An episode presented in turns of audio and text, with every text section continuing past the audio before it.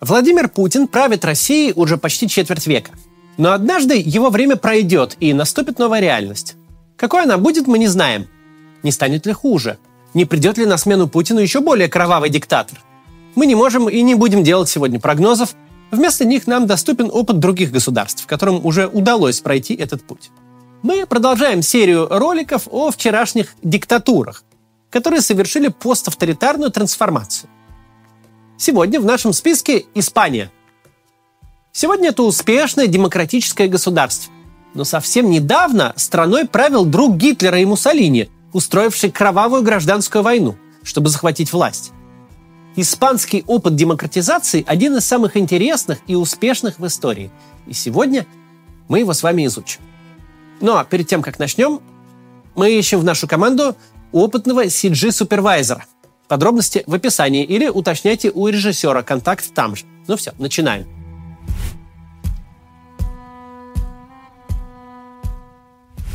Двадцатое ноября 1975 года. 6 часов 10 минут утра. Внезапно прерывает совещание всех испанских радиостанций. В эфир выходит министр информации Испании. Он сообщает о смерти диктатора Франциско Франко. Каудильо, то есть в переводе фюрер или вождь, Франко, правил Испанией почти 40 лет. Испанцы уже не представляют себе жизни без него. Ведь если не Франко, то кто? Ответа нет. Заезженная фраза «этот день разделил историю на до и после» в отношении Испании действительно правдива. Тот предрассветный час стал для страны первым шагом на пути от диктатуры к демократии.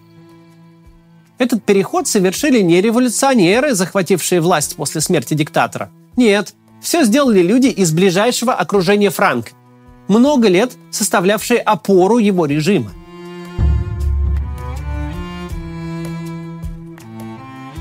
Сам Франциско Франко обладал классическим для диктатора 20 века бэкграундом.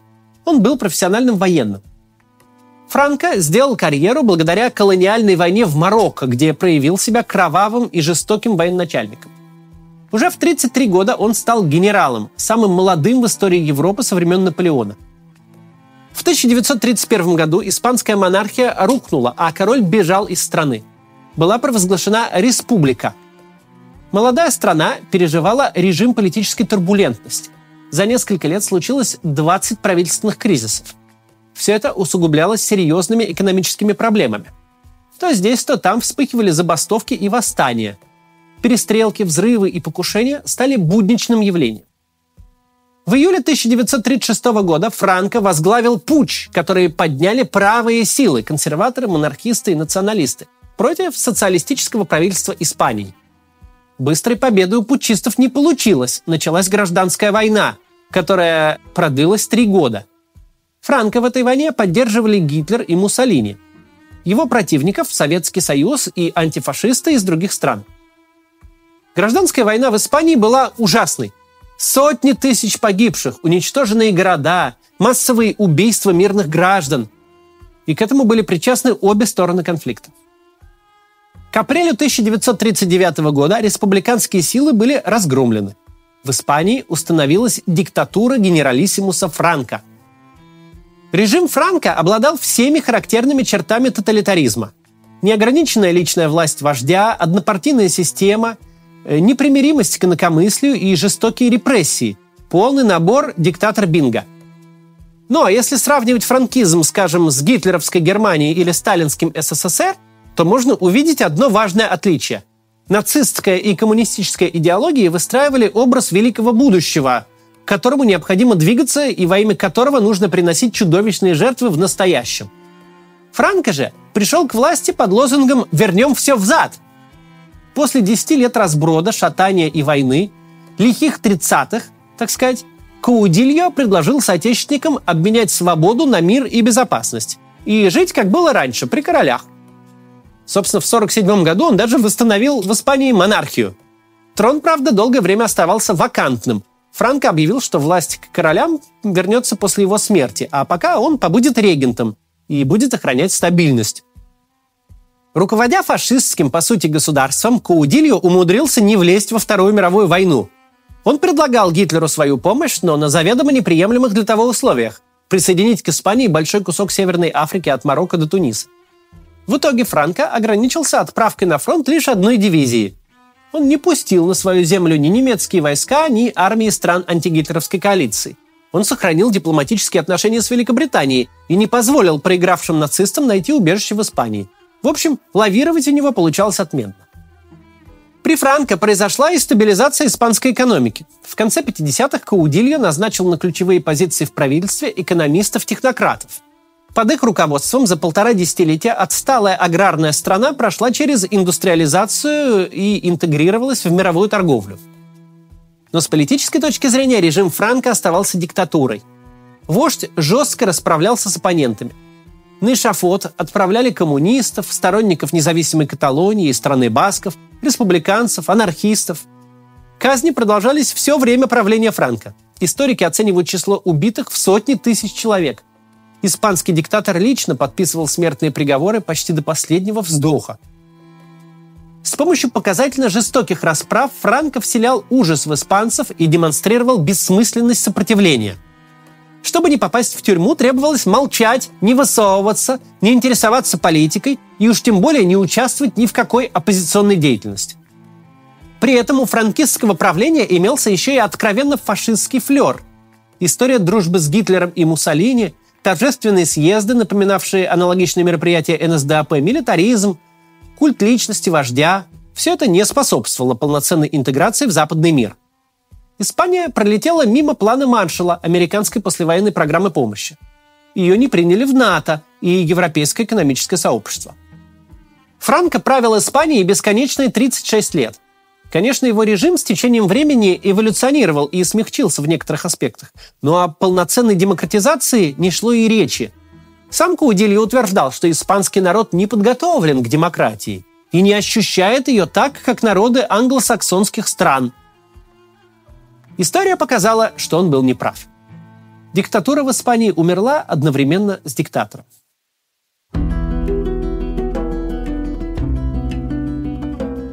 Смерть 82-летнего Франка, который долго и тяжело болел, была событием ожидаемым. Ее предвидели и к ней готовились. В том числе и сам диктатор. За шесть лет до этого он назначил себе преемника. Внук последнего испанского монарха Хуан Карлос должен был занять королевский престол после смерти Франка. И так и получилось. И в итоге именно новый король возглавил стремительные демократические перемены. Правда, было совсем не очевидно, что перемены вообще произойдут. После смерти Франка улицы городов не заполнили ликующие толпы с плакатами «Даешь демократию». Армия, спецслужбы, государственная бюрократия продолжали спокойно работать, а испанцы жили прежней жизнью – Король возглавил страну после трех с половиной десятилетий жизни при диктатуре. С гражданами, отвыкшими от участия в политической жизни. С закатанной в асфальт общественной дискуссии. С вытесненной из легального поля оппозицией, которая вынуждена вела исключительно подпольную борьбу. И Ютуба не было. Они не могли общаться с испанцами вот так, как мы сейчас с россиянами. Сам Хуан Карлос почти всю жизнь провел рядом с Франко – Каудилья лично руководил воспитанием будущего наследника. Он совершенно закономерно воспринимался как ставленник диктатора, который продолжит его линию. Итак, после Франка новому правителю досталась страна выжженное поле в смысле политической активности.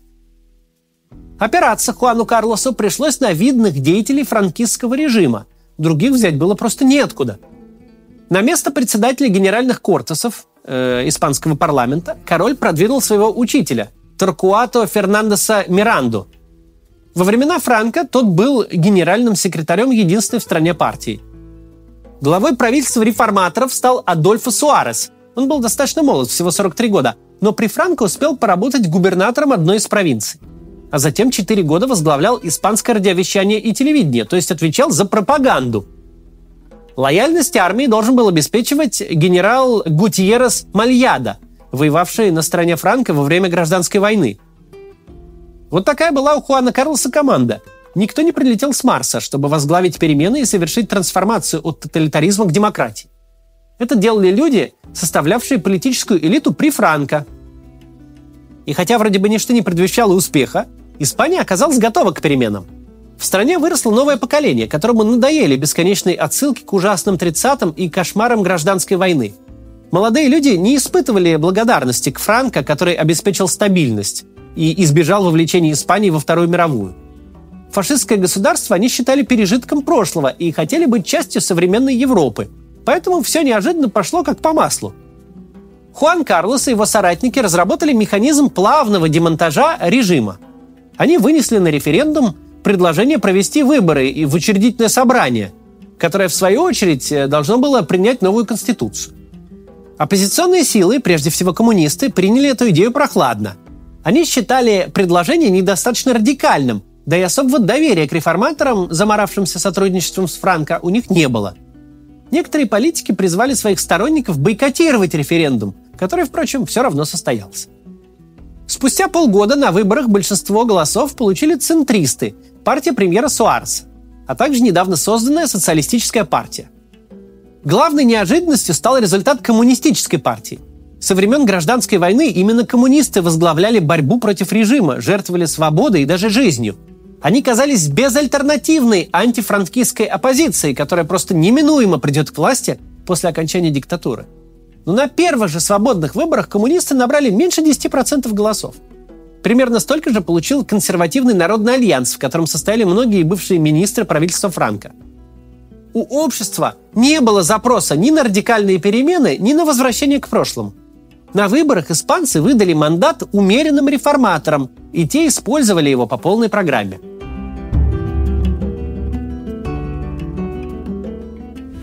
Испанскому обществу нужен был глоток свежего воздуха. Франкистский режим, как любая фашистская диктатура, был крайне консервативным. Не надо забывать и о католической церкви, которая тоже ратовала за так называемые традиционные ценности и прочие духовные скрепы. Стоит ли говорить, что во франкистской Испании были запрещены аборты и даже разводы, а за гомосексуализм грозила тюрьма. В годы правления Франка была запрещена свободная продажа любых средств контрацепции – при диктатуре Испания была одним из мировых лидеров по подпольным абортам – до 350 тысяч в год. Реформаторы отменили запрет на контрацепцию в 1978 году.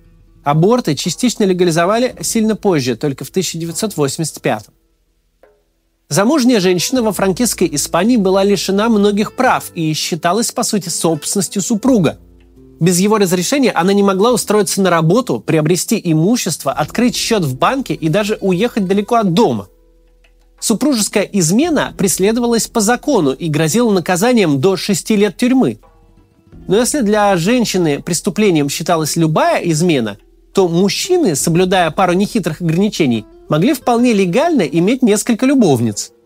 Другой пример. Жертва изнасилования была обязана доказать, что она достаточно сильно сопротивлялась насильнику и ничем не провоцировала его, чтобы получить право на судебную защиту. Все эти безумные вещи были отменены вскоре после смерти диктатора. При Франко были перекрыты возможности для общественных организаций. Единственной легальной формой объединения граждан были официальные профсоюзы, подконтрольные властям. Были запрещены забастовки и любые несогласованные мероприятия. В диктаторской Испании не было вообще никаких выборов, даже бутафорских, как в СССР, например. Кортесы, франкистская пародия на парламент, состояли не из избранных депутатов, а из назначенных государственных чиновников.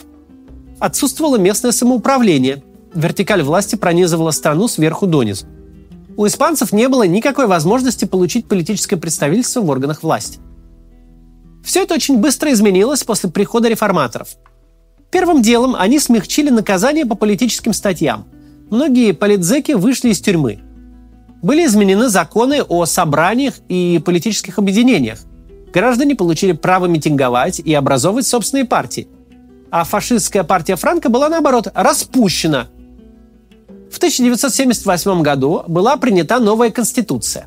Прошли выборы в новый парламент. Испания стала конституционной монархией. В 80-х страна вошла в Европейское сообщество, будущий Евросоюз, и в НАТО. Возврат к диктатуре стал для Испании невозможным. Мы можем утверждать это вполне уверенно, потому что есть доказательства. В 1981 году группа ультраправых военных попыталась организовать переворот. Путчисты захватили парламент Испании, где шла процедура утверждения нового премьер-министра. Страна осталась без правительства. Одновременно на улице Валенсии, третьего города страны, вышли войска – все эти действия осуществлялись от имени короля. Но Хуан Карлос выступил по телевидению и отдал войскам приказ вернуться в казармы. Лидеры мятежа на следующий день были арестованы. Путч закончился поражением неофранкистов, а доверие испанцев к своему королю выросло еще сильнее. За прошедшие с тех пор десятилетия у власти в стране по много раз побывали и социалисты, и представители консервативной народной партии, созданной последователями Франка. Король Хуан Карлос в 14 году был вынужден отречься от престола и покинуть страну из-за коррупционного скандала. Корону получил его сын Филипп VI. Однако ни один политический кризис не поставил демократию под угрозу. Ну а сегодняшнее испанское общество – одно из самых открытых и либеральных в мире. Просто для примера. Испания стала третьей страной на Земле, легализовавшей однополые браки. Это случилось в 2005 году, через 30 лет после смерти Франка.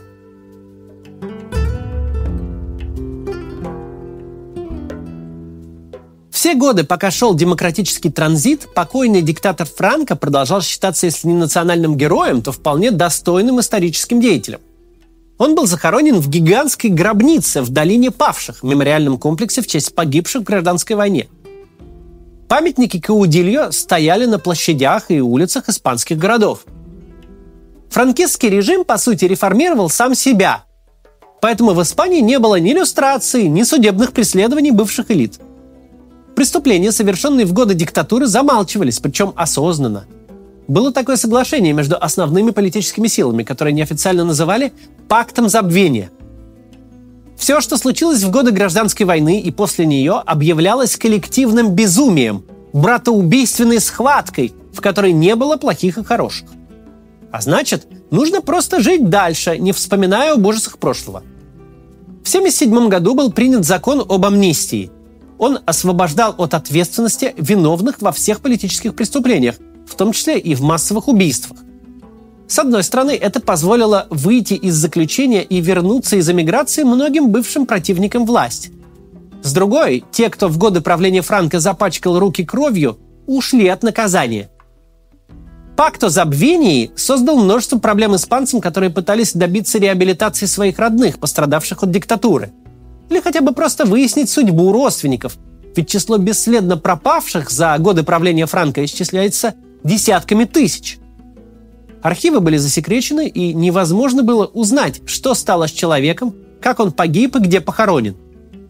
Но таков был общественный консенсус на момент начала реформ.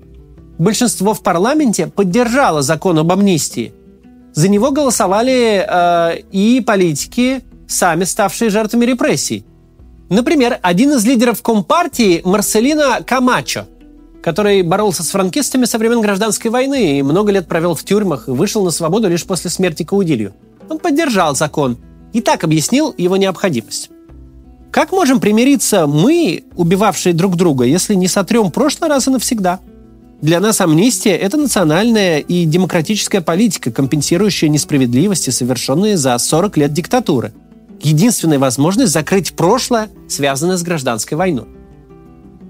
Сложно, конечно, дать однозначную оценку пакту о забвении. Да, он позволил мягко демонтировать диктатуру, без кровопролития и гражданской войны 2.0.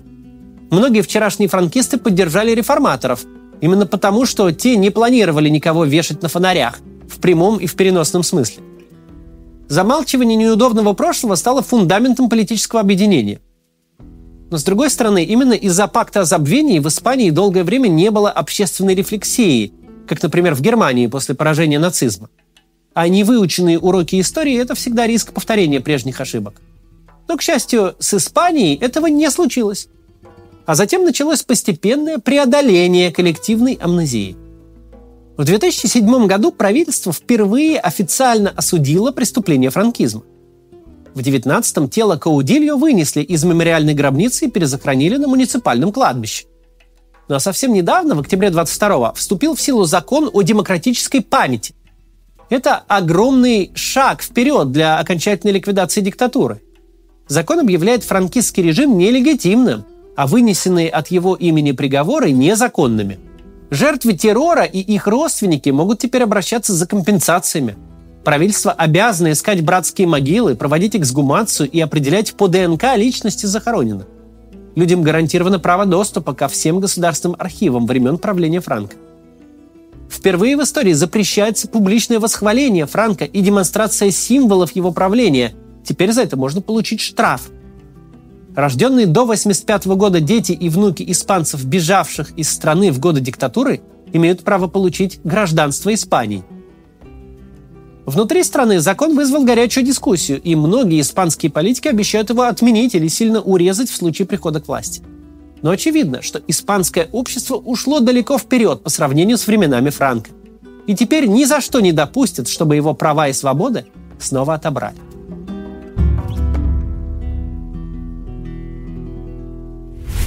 История Франка по-своему уникальна. Приводя аналогию с нашими реалиями, можно сказать, что он успел побыть и испанским Лениным, и испанским Сталином, и испанским Брежневым. В момент прихода к власти это харизматичный революционный лидер – поднявший страну на дыбы и победивший в гражданской войне. Затем диктатор, который выстроил жесткий режим, замешанный на массовом терроре. В конце правления больной старик, с трудом читающий по бумажке, который воспринимается как некий пыльный музейный экспонат, как арифмометр в эпоху нейросетей. За время правления Франка изменилась и Испания. Ушли люди, для которых гражданская война стала ужасным травмирующим опытом – выросли новые граждане, для которых Франко был пережитком прошлого. Они не заключали э, неписанный общественный договор «Свобода в обмен на стабильность» и удивлялись, почему Испания живет совсем по другим правилам, чем все окружающие европейские страны. При этом еще в начале 70-х режим казался вечным, а будущее после смерти диктатора – туманным. Ведь новая страница истории сможет оказаться не менее кровавой, чем прошлое. А вдруг на смену Франко придет кто-то еще более ужасный – а вдруг Испания развалится на части? Или разразится жуткий экономический кризис и придется думать не о сбережениях и путешествиях, а о куске хлеба? Ни одно из этих опасений не оправдалось. Появление политических свобод не привело к новому расколу в обществе. В демократическом парламенте за соседними столами расположились люди, которые в годы гражданской войны сидели в окопах по разные стороны фронта. Встретившись в 1938 году, они без колебаний застрелили бы друг друга – а в 1978 же они спокойно дискутировали и обсуждали новый закон. Часто даже соглашались. Не оправдались и опасения о распаде страны. Франко выжигал любой сепаратизм каленым железом. И многим казалось, что удержать в составе Испании Каталонию и страну басков можно только силой. Что в случае падения диктатуры неизбежно начнется война за независимость этих провинций. Еще при жизни Франка в стране действовала террористическая организация баскских сепаратистов – ЭТА. После смерти диктатора регион получил широкую автономию, но боевики ЭТА продолжали совершать террористические акты. В итоге они стали выглядеть как маргиналы с неадекватными методами. Испания превратилась в демократическое государство, где добиваться своих целей с помощью бомб просто неприлично. Постепенно деятельность ЭТА сошла на нет. Страна Басков сегодня часть Испании, и вопрос ее отделения вообще не стоит на повестке дня. С Каталонией ситуация сложнее. После смерти Франка эта провинция тоже получила автономию, но многие ее жители желают обрести полную независимость. Каталонцы добиваются своего политическими методами, пока безуспешно, но кто знает, что будет дальше. В любом случае, статус Каталонии обсуждается без кровищи и ввода танков, вполне цивилизованно не сбылся и сценарий экономического коллапса, которого боялись многие испанцы. Да, Франко стал инициатором испанского чуда, но догоняющий рост отсталой аграрной страны – это не то чтобы уникальное достижение. Любое адекватное либеральное правительство добилось бы не худших результатов. С начала демократизации и вплоть до общемирового кризиса 2008 года было лишь два года, когда испанская экономика не росла – Темпы развития Испании в 80-е годы были самыми высокими в Западной Европе. Оказалось, что никакая диктатура для этого не нужна. А нужны, наоборот, демократические институты и открытость миру, благодаря которым в страну рекой потекли иностранные инвестиции. Одной из главных отраслей экономики Испании стал туризм, который в фашистском государстве был, конечно, невозможен. В общем, без диктатуры жить намного лучше. К этому выводу пришла Испания – очень быстро после смерти бессменного правителя и осуществила стремительную, но мягкую трансформацию к демократии. Эти преобразования стали эталоном для других стран, которые расставались с темным прошлым от Латинской Америки до Восточной Европы. Испанский опыт показывает, персоналистскому режиму очень сложно пережить своего основателя. На смену диктатору неминуемо приходят другие люди, И они ведут себя совсем не так, как он их учил. Потому что на самом деле мало кому нравится жить в темной пыльной комнате, когда можно просто открыть дверь в свободный мир и впустить свежий воздух перемен. И тогда окажется, что граждане вполне готовы участвовать в жизни своей страны, а политики противоположных взглядов, несмотря на все разногласия, вполне в состоянии работать на общую цель, создавать будущее, а не уничтожать его во имя амбиций человека, однажды волею случая захватившего власть. Вот такой сегодня ролик. Перед завершением объявления. Я хочу сделать серию роликов, которые напомнят нашей аудитории, в основном российской, о том, что война – это вообще-то про людей, про их жизни и судьбы. Со временем этот кошмар, который сейчас происходит, стал каким-то даже привычным. А так быть не должно. Я хочу сделать серию из нескольких роликов про личные истории людей, которые пострадали от этой войны и вынуждены были покинуть свои дома, стали беженцами. Если вы такой человек или семья и готовы рассказать нам свою историю, заполните, пожалуйста, форму в описании. Мы там спрашиваем некоторые детали про вас и вашу жизнь, потому что у проекта есть режиссер, и мы соберем ансамбль из самых разных людей, чтобы рассказать историю максимально объемно. Обратите внимание, я российский ютубер. Возможно, не все будут довольны, что вы решили рассказать свою историю мне. А я к вам приеду сам, и мы будем снимать с вами интервью. То есть у вашей истории будет довольно большая публичность. Кто-то может быть недоволен, кто-то может начать вам писать или что-то такое. Поэтому, пожалуйста, имейте это в виду и заполняйте форму только если вы готовы к подобному. Ну вот, теперь все. До завтра.